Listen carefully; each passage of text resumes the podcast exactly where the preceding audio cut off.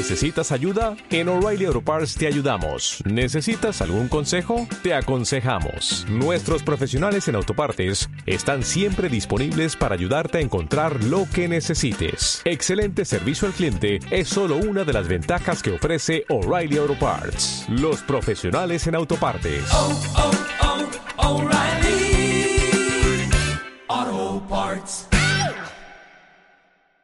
Value Investing FM, episodio 36.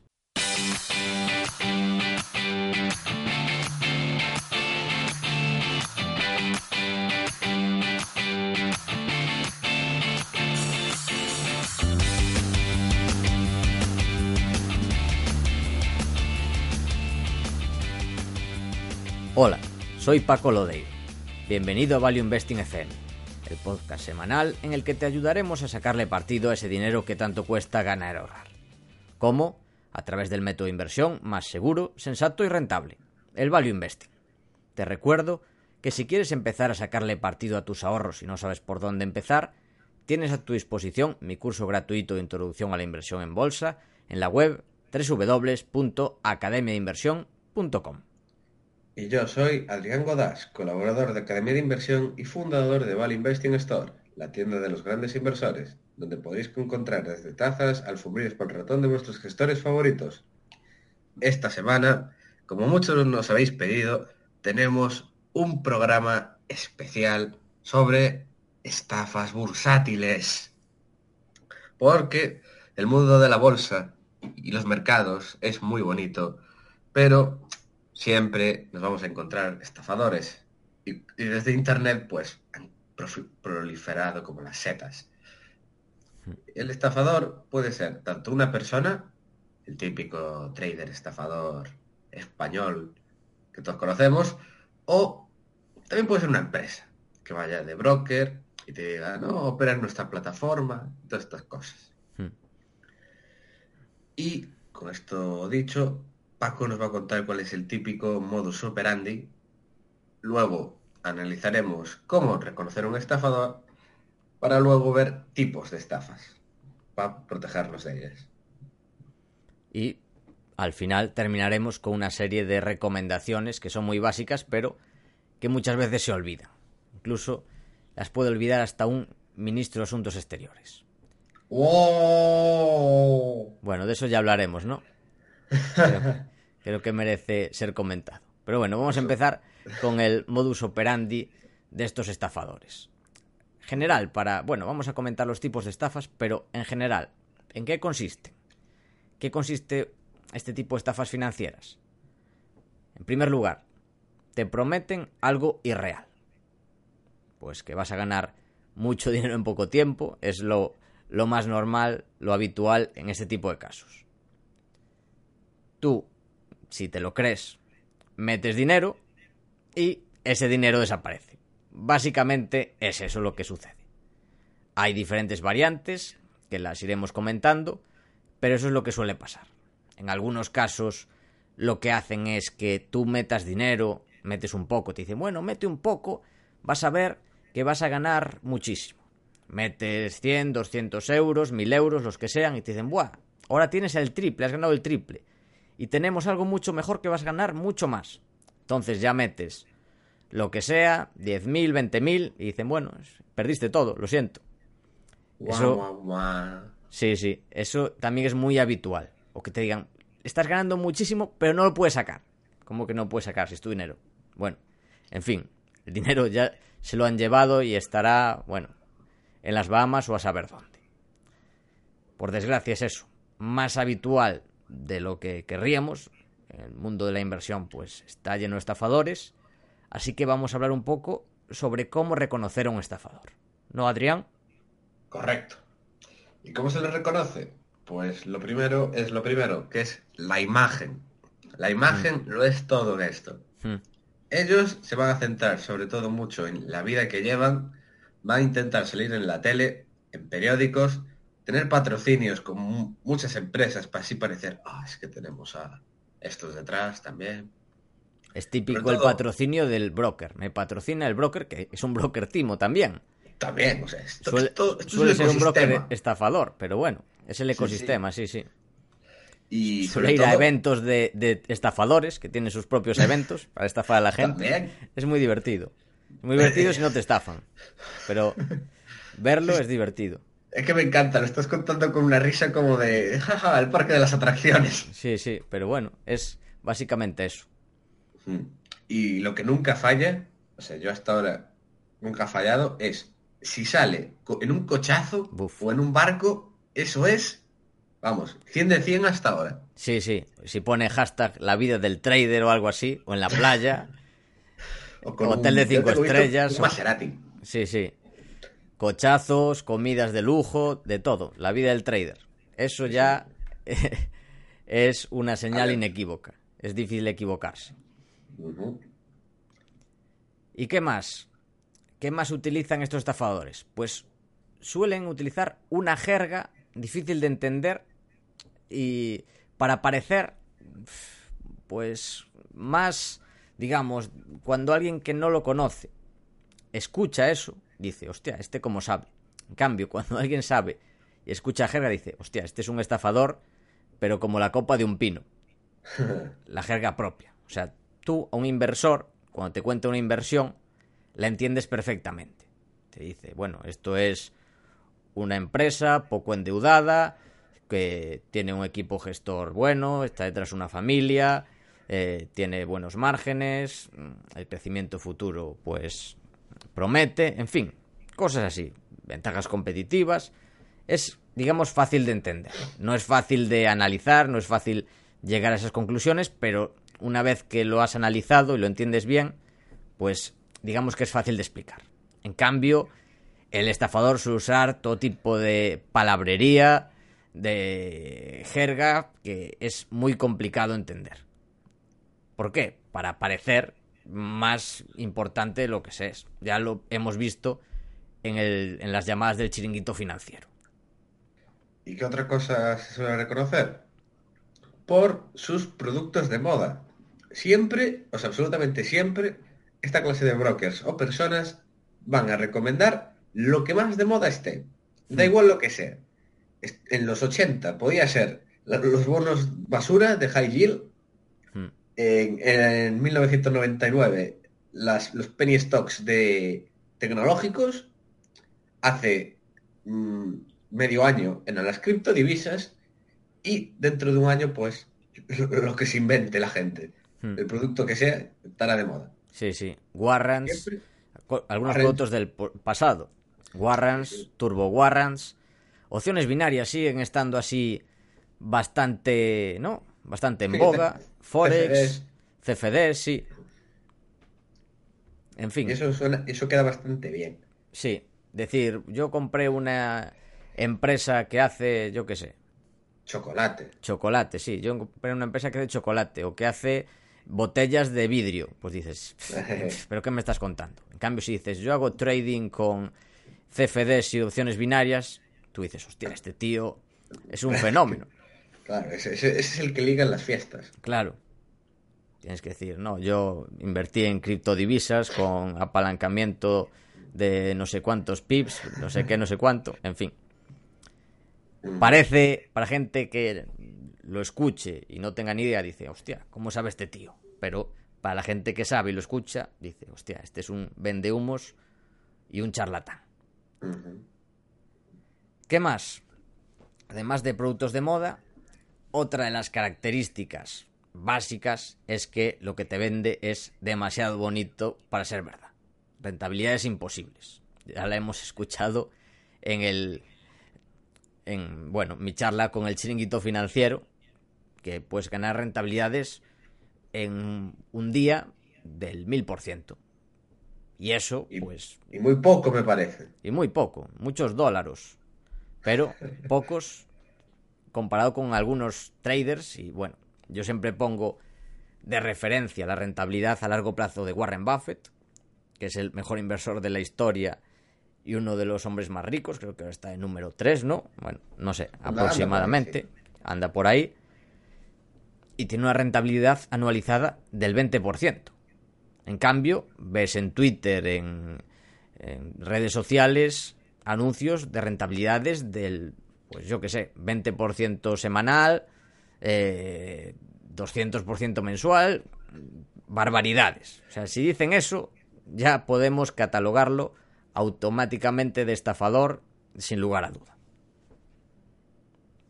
¿Qué opinas, Adrián? Que un mil por ciento me parece muy poco. Yo quiero más. Hmm. Yo solo gano un 15%. Yo quiero más. Quiero el 500 a la semana. Hmm. Pues busca en Twitter que seguramente que encuentres alguno que, que te lo venderá. Fijísimo. Hmm. Y uno de los principales trucos, que sin duda es súper importante conocer, es el FOMO. Que este absolutamente todos lo usan. Y además es un, un problema que los inversores también nos solemos encontrar. El FOMO es, bueno, son las siglas en inglés de First Missing Out, que es de eh, miedo a perdérselo, ¿no? Así en resumen. Hmm, Sí. Y es que te van a meter presión para... Tienes que hacerlo ya. Te van, o sea, a presionar así. Tienes que hacerlo ya, es que si no esto va a pasar, esto es una oportunidad única en la vida, esto no, no va a suceder en otro siglo, solo tengo cinco minutos, tienes que decidirlo ya, y te van a presionar. ¿Para qué? Para que tengas ese fomo de, ¿y si sí? ¿Y si funciona? Les voy a dar algo de dinero, a ver qué tal. Y esto pasa con todo, o sea, también en la bolsa, un montón de veces, gente que invierte en una empresa sencillamente porque ha empezado a subir y tiene miedo de perderse la subida. Hmm. O miedo a, yo qué sé, la nueva Amazon. O, o lo que sea. Sí, sí. Es un, es un método que funciona muy bien. Por algo que de lo que vamos a hablar, que son los sesgos de Cialdini, que tenemos que comentar, pero es eso de la inmediatez.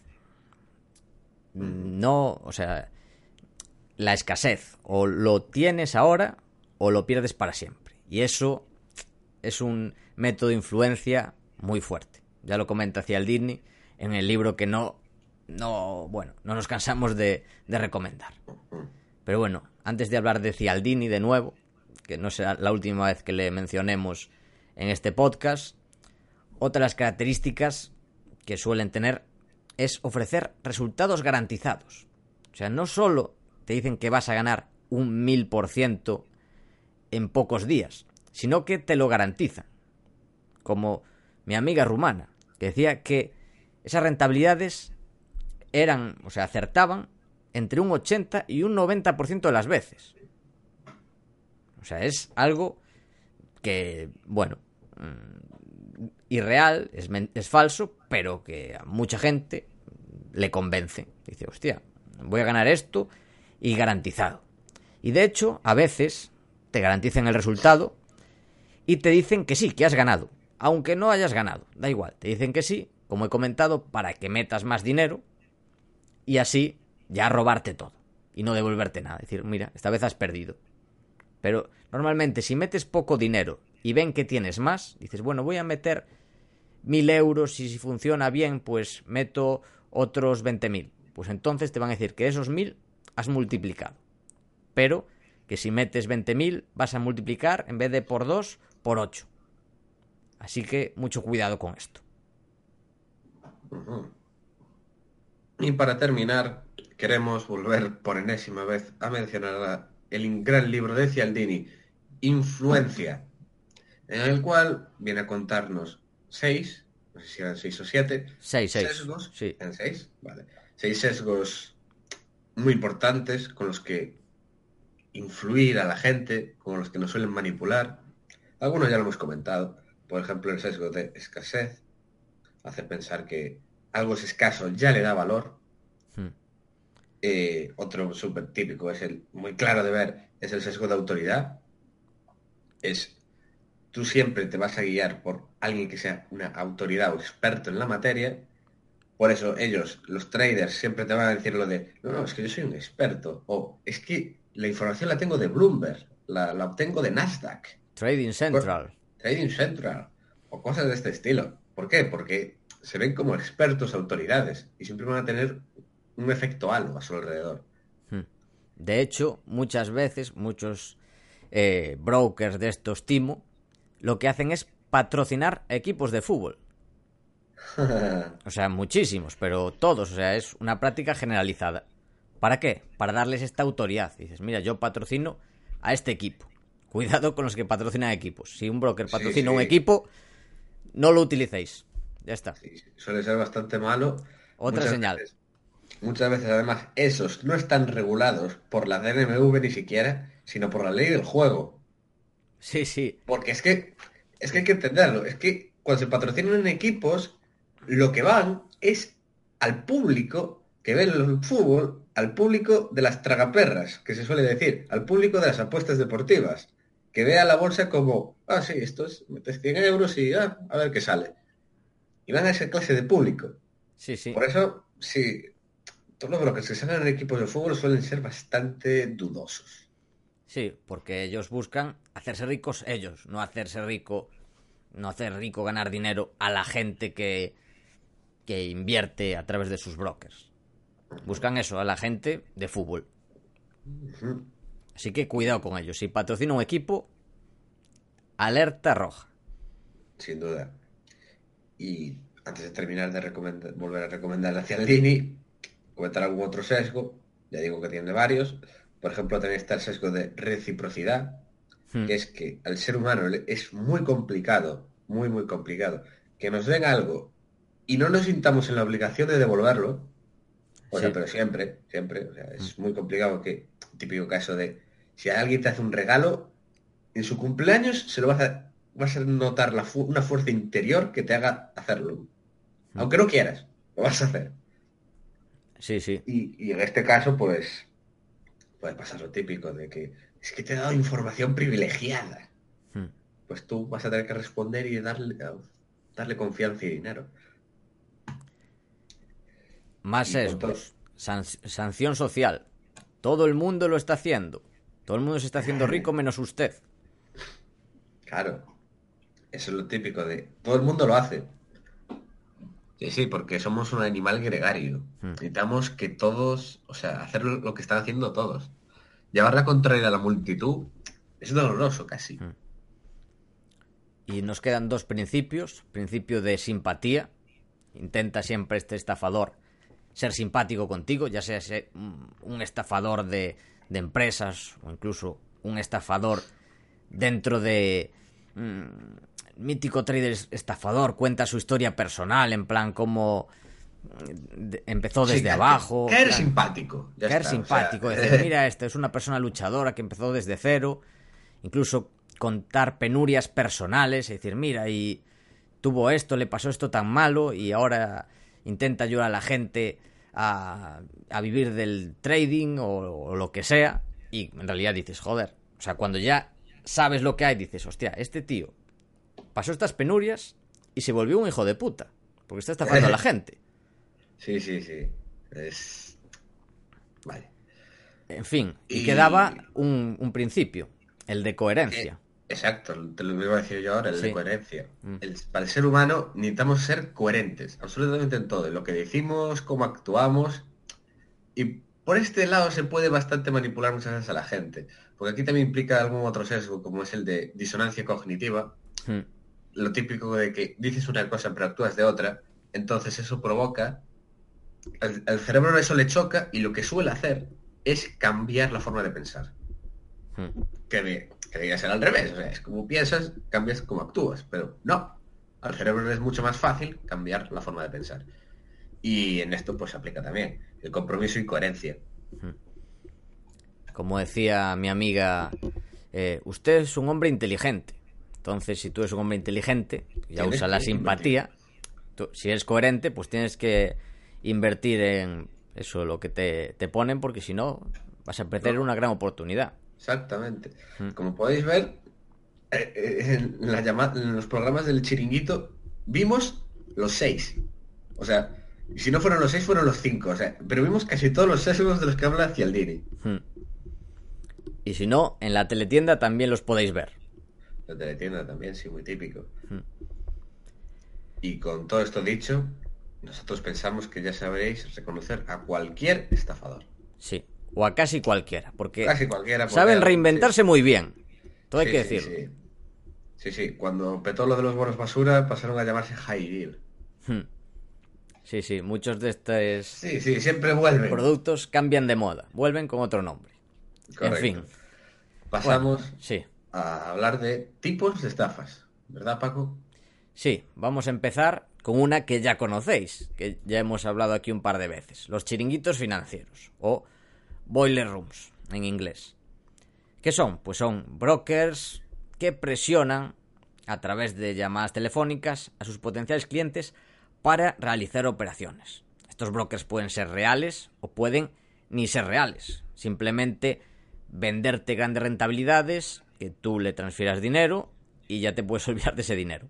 Si lo transfieres, muchos están en países de legislación un poco laxa, por decirlo de alguna forma, y bueno, mandas el ¿Qué dinero. eres? Sí.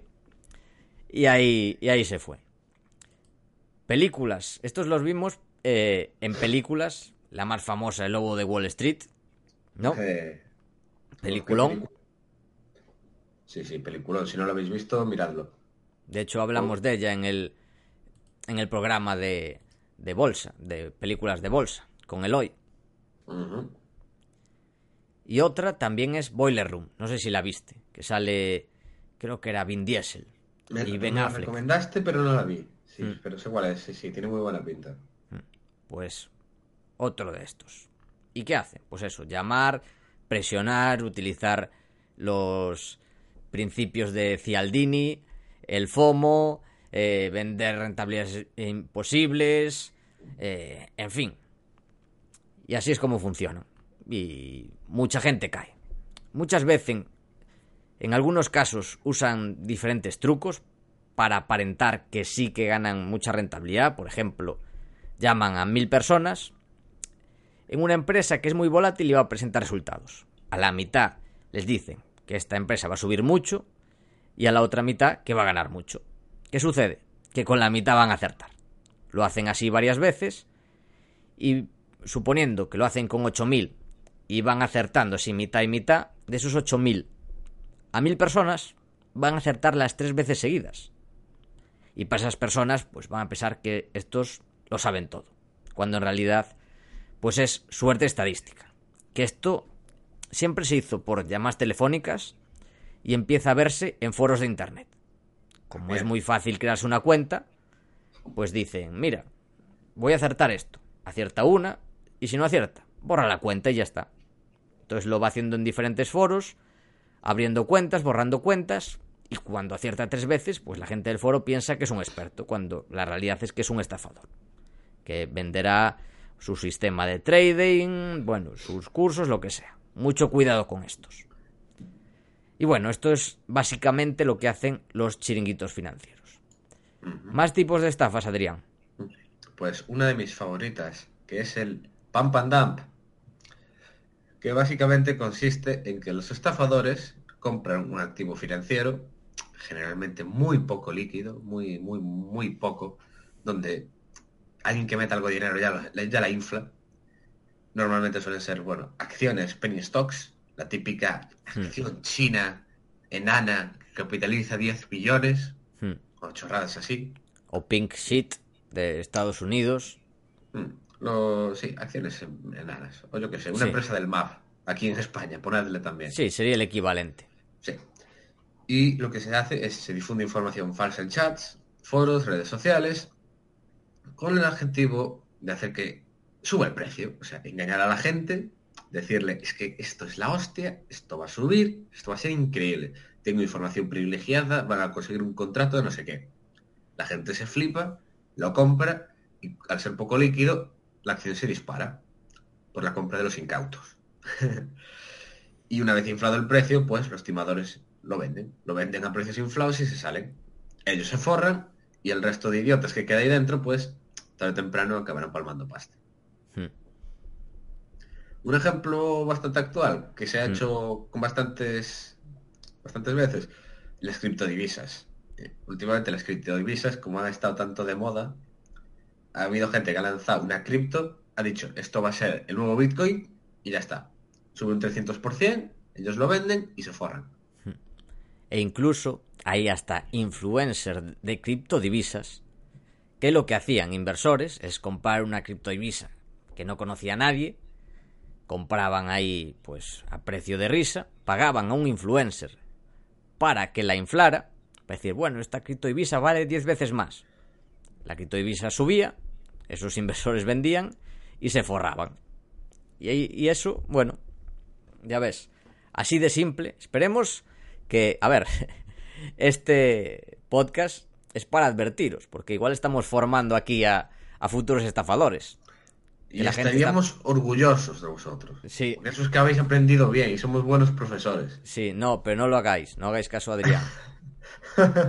Aprended lo que no hay que hacer y estar atentos contra estos estafadores. Bueno, continúo con otro tipo de estafa que es como el pump and dump, pero a la inversa, que es el short and distort. ¿En qué consiste? Pues en todo lo contrario.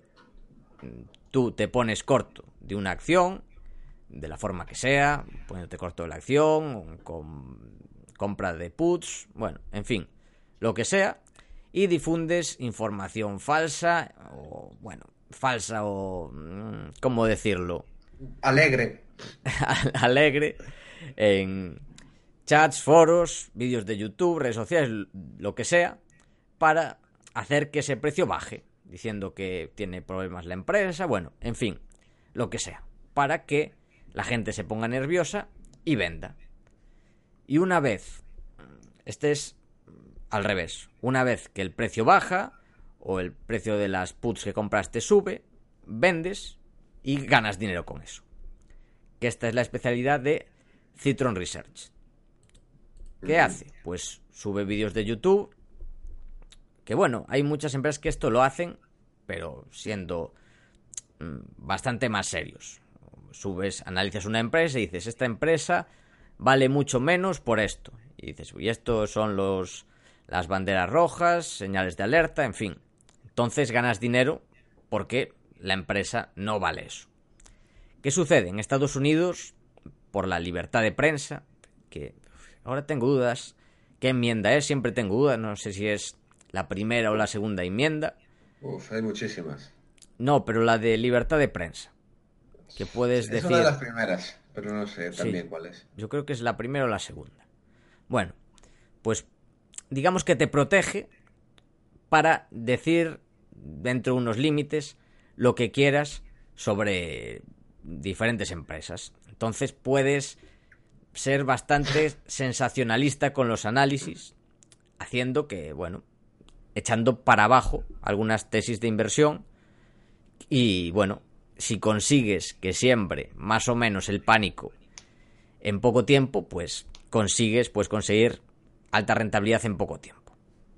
Ejemplo, pues Citron Research. Es el ejemplo más claro de todos. O sea, tú ves las operaciones que hacen y son escandalosas. Porque además hay un montón de gente que le sigue y le hace caso. Por ejemplo, el caso que a Paco le afectó. Sí, Si Paco lo quieres contar tú. sí, el caso de mm, Ubiquity Networks, que yo había invertido en la compañía, pero sin analizarla a fondo. Sabía que Robert Pera era un tipo peculiar, digamos, que lo es, eso no hay duda. Y sí, me parecía un genio. ¿Qué Lo es. sucede? Citron, y sí, y, y me lo sigue pareciendo.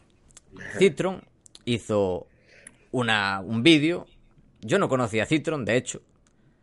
Vi e- ese vídeo que empezó a, pasarse por ahí. Que decía que básicamente la compañía era un fraude. Yo había investigado la compañía, había investigado por internet, había buscado comentarios. Pero digamos que no tenía ese contacto con la empresa para conocerla mm, tan a fondo como debería. También fue una, de las lecciones que aprendí. ¿Qué sucedió? Pues por culpa de ese, de ese vídeo, me influenció a mí, diciendo, bueno, exponía diferentes cosas de la compañía, que varias cosas eran falsas, que, bueno, en fin. Era un compendio de cosas ciertas, medias verdades y cosas falsas. Entonces lo que hice, tenía una rentabilidad muy alta y vendí mi posición. Cayó bastante, esos días, esos dos días. 15, ¿no? Sí, un 15%. Los de Citron, pues se hicieron de oros, porque supongo que tendrían puts o, o, lo que fuese. Que de hecho, creo que me lo contaste tú, ¿no? Que les entrevistaron sobre esas posiciones, no sé si me lo ah, contaste sí, sí. tú. Y él dijo, ah, sí, bueno, sí, tenemos puts, pero ahora ya no. Sí. Algo así vinieron a decir. O sea, básicamente... Vamos, en cinco días lo estuvieron. Sí, siembran el pánico, venden y se forran. Y bueno, eso. Son análisis protegidos por la Constitución estadounidense, pero sembrados eso, de verdades a medias y de cosas mmm, bastante falsas, sensacionalismo. Mmm, digamos que se cuidan bastante como lo dicen, pero lo dicen de una manera cuyo objetivo es eso. Ser efectistas, sembrar el pánico y que caiga una acción. Y bueno, Exacto. short and distort es, digamos, el pump and dump a la inversa. Uh -huh. Y el siguiente tipo de estafa que vamos a ver es el insider trading, también muy típico. Esto se supone que es ilegal, ¿de acuerdo? Insider trading, que básicamente se basa en compra y venta de acciones en base a información privilegiada. Esto, hombre, no sé en los países bananeros, pero en general está bastante prohibido que los directivos hayan, vayan dando información a unos y no a otros. Hmm. Y uf, aquí puede pasar de todo, o sea, es muy típico, de hecho, que los traders estafadores o los brokers te digan, es que nosotros contamos con información privilegiada. Tenemos una fuente que nos ha dicho que van a ganar un contrato, nos ha dicho que, que esto es falso, entonces va a caer. Y siempre te van a venir con esas, con esas historias. Pero la verdad es que yo siempre, yo siempre tengo, uso esta lógica. Si de verdad fuera información privilegiada, tú no la sabrías. O sea, tú si sabes información privilegiada de verdad, no la vas contando por ahí, en un vídeo de YouTube. A, a, así de claro, es que, va, es, es que esto es así. O sea, si tú conoces una directiva o lo que sea, tú vas a actuar y se lo vas a decir a dos colegas y ya está. No, no lo vas a andar diciendo por ahí y no, no te interesa además que, bueno, que, que se sepa mucho por ahí y que te puedan denunciar. O sea, y no vas a llamar por teléfono a desconocidos para contárselo. Exacto, o sea. Hostia, es que. pero... Sería muy bestia. En pero fin. pasa, pero pasa y la gente, por todos estos sesgos que comentamos antes, se lo cree. Hmm. Bueno. Y no tiene, no tiene mucho más, la verdad. Sí, sí. Poco que comentar en el Insider Training. Pero algo más interesante es el llamado esquema Ponzi. Uy, muy famoso. Este, este, este soy enamorado. Sí. ¿Por qué? Porque lo inventó un italiano. Hmm. Carlo Ponzi. Exacto. Pues este sistema es, bueno, seguramente que has escuchado hablar de él, el, el, esquema Ponzi. Es un tipo de estafa piramidal que implica que el pago de intereses a los inversores viene de su propio dinero o del dinero de nuevos inversores. Es decir, no son inversiones que generan valor para los accionistas, sino que tú pones dinero y te están pagando intereses con el dinero que tú has dado o con el dinero nuevo que llega. Este tipo de esquemas, sí, al principio la gente que está dentro, pues está muy contenta, pero siempre acaba colapsando. ¿Y cuándo sucede? Cuando el dinero que se le debe a los inversores es mayor que el dinero que se consigue recaudar con nuevos inversores incautos. Ejemplos. Pues el original es el de Carlo Ponzi, pero uno más actual es el de Bernie Madoff.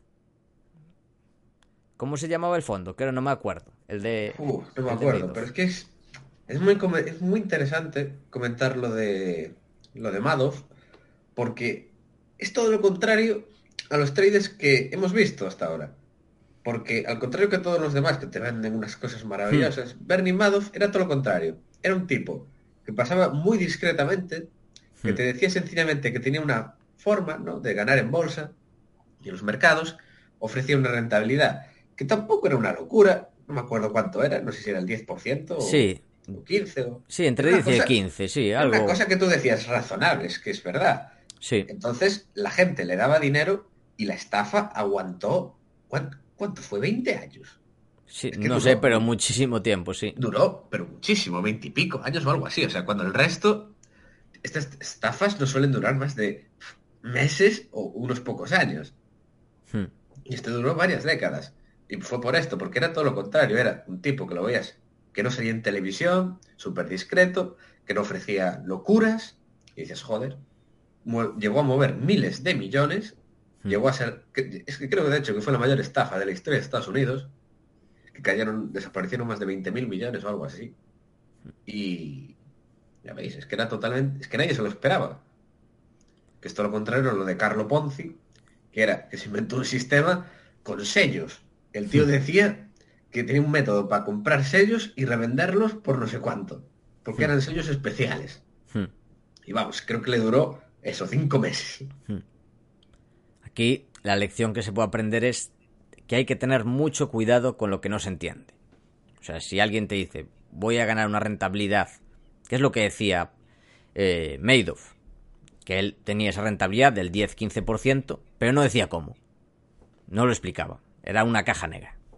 Cuando no te explican cómo, mucho cuidado. Hay que sospechar. Si no lo entiendes bien. Y para terminar, queremos dar con la última estafa típica que nos vamos a encontrar en todos lados, sobre todo los inversores, que es con el fraude contable, que es una de las pesadillas de todo inversor. ¿Y qué consiste? Pues sencillamente es manipular la contabilidad para dar una visión irreal de la empresa. Obviamente, una situación mejor. Y siempre te van a decir que esto está genial, pero realmente todo se está yendo al carajo. Puede, puede ser de muchas formas, puede ser mayores ingresos, menores gastos, sobrevalorar activos, minusvalarlos, ocultar deudas. Esto es lo típico. Mm, Empresas con, yo qué sé, 600 subsidiarias Hmm. para ocultar deudas por ahí. Sí, que no consolidan la deuda. Sí, sí, o pasar pérdidas a una filial, Hmm. eh, manipular las existencias. Puede venir de muchos lados, la verdad. Mm. Hacer compras desde filiales. Sí, sí, lo típico. Y a ver, pillarlas es bastante complicado. O sea, hay, hay fondos especializados en esto, como es el caso de Gotham, Mm. que suele hacer eso, bases corto, porque suele analizar muy bien estas cosas y encontrar eso de fraudes.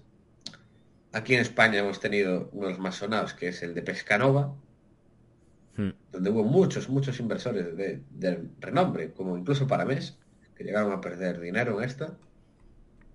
Pero bueno, Y bueno, otro muy famoso, el de Enron. Bueno, Enron, es, Enron ya es mega famoso, claro. Que lo que hacían era contabilizar como beneficio los beneficios futuros. En plan, creaban un proyecto de central en India, entonces eso lo contabilizaban como un beneficio de 2.000 millones. Claro, joder, eso es lo que mola. Sí, sí. En fin. Y otro también muy famoso, que en este caí yo, eh, fue el de Gowex.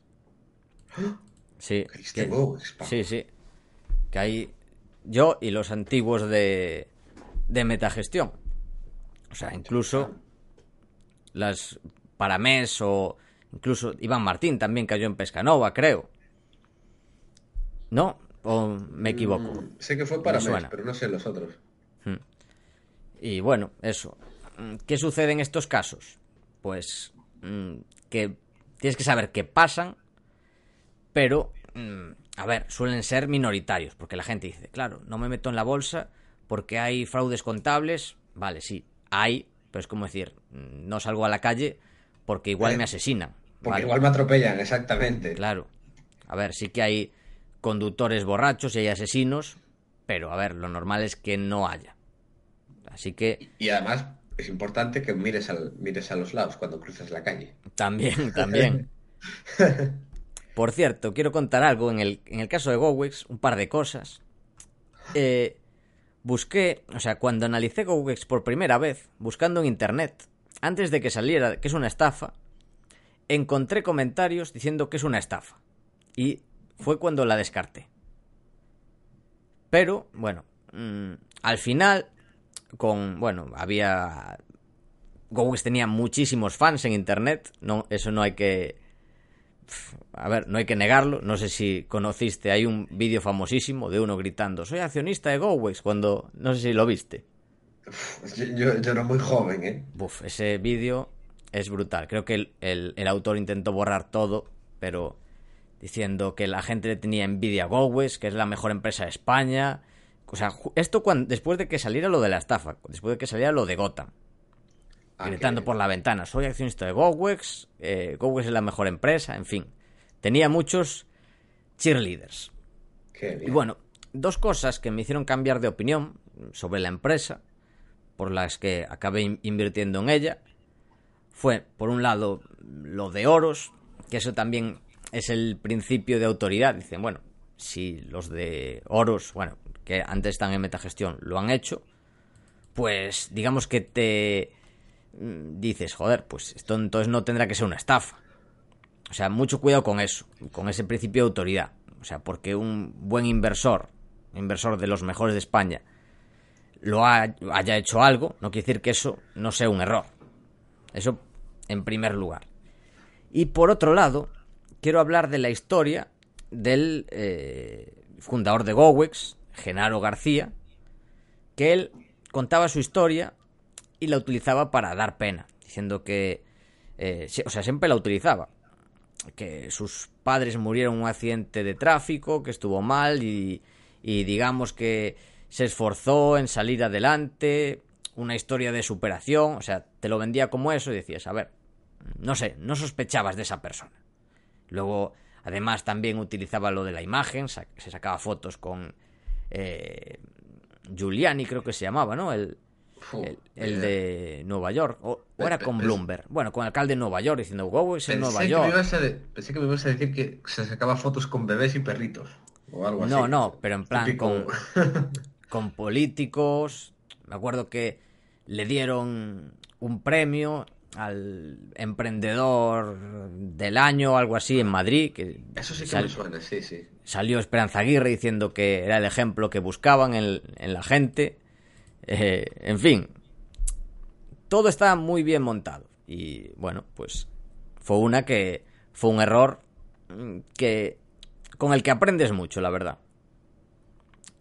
Hay que tener mucho cuidado con estos eh, gestores que, digamos, son expertos en vender la moto. Mejor unos que son callados, trabajadores y que no les gustan los medios.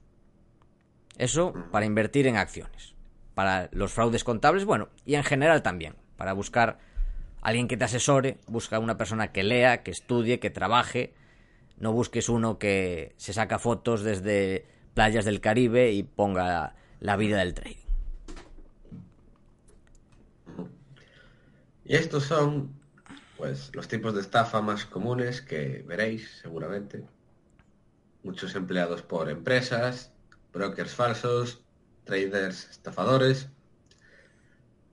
Y bueno, para terminar, queremos daros un par de recomendaciones. Y la primera no puede ser más, no puede ser otra, que no te creas todo lo que te cuentan. Bueno, eso es clave. Segunda. Mucha lectura y formación. Eso también es clave. Sin duda. ¿Qué hacemos, Adrián y yo? ¿Qué hacemos todo el día? Pues leer, básicamente. Bueno, yo también dedico un tiempo a viciar a los juegos, pero eso es aparte. Pero eso lo haces como investigación para analizar empresas de videojuegos. Exacto, eso es lo que la gente no entiende. Claro. Es, bien invertido, joder. ¿Qué más?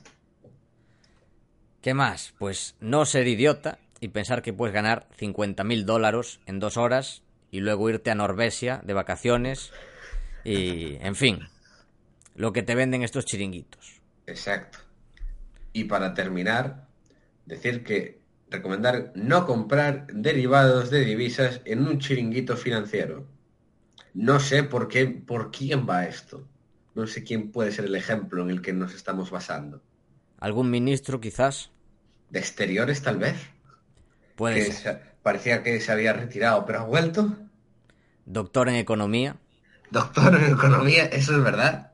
Que palmó más de 100.000 euros, tal vez. Sí, sí. No sé, eh, lo estamos así barajándolo. Lo, quizás sea, quizá no. No sabemos quién es. En fin, investigad y ya veis. Si hasta un ministro le pueden estafar, pues el siguiente puede ser tú. Ministro, doctor en economía. A ver, vamos a decir quién es. Vamos a dejarnos de, A ver, de Paco, trabalenguas. Vamos Sí, a ver, Paco. Es un político. O sea, no se puede esperar también mucha inteligencia. O sea, Cierto. también, o sea, hay que ser realistas y... Esto lo comenté en Twitter. Yo lo definí a, a Borrell como un. como lo definiría Taleb, un IYI. Y YI, un IG. Intellectual Jet Idiot. ¡Oh! Sí, sí, me acuerdo que lo pusieras en Twitter y fue muy gracioso, la verdad. Pues eso, que le estafaron siendo. Creo que fue también comisionado europeo de. de, de no sé qué, de economía también, algo relacionado con la economía, doctor en economía, y te estafan 150.000 euros de un chiringuito financiero. A ver, Y yo. además- Y ni en acciones, ¿eh? eran derivados de divisas, Sí, de Forex. de Forex. Hostia, es que hay que ser. A ver, yo entiendo que hay, hay gente que le puedan estafar, gente que no sabe finanzas. Pero es que. Es que eso te invalida para cualquier cargo con dinero, para cajero de supermercado. Ya casi. En fin, Qué, Bueno. qué malo- qué malos somos, de verdad. sí, sí. Somos muy malos. Bueno, con estos chistes finales nos tenemos que despedir. Eso. Como siempre, esperamos que te haya gustado el programa y queremos darte las gracias por estar ahí y también te agradeceríamos mucho que nos dieras las 5 estrellas en iTunes, tu me gusta en iBox, que te suscribas y que le des el like en YouTube, ya que ayudarás a que este podcast siga existiendo y siga creciendo. Y además, te agradeceríamos que compartieras este programa porque creemos que es interesante ya que ayudarás a que otras personas no caigan en las garras de estos estafadores bursátiles. Recordad que podéis comprar productos de los grandes inversores en Val Investing Store. Desde aquí, Paco y yo nos despedimos. Que el valor te acompañe.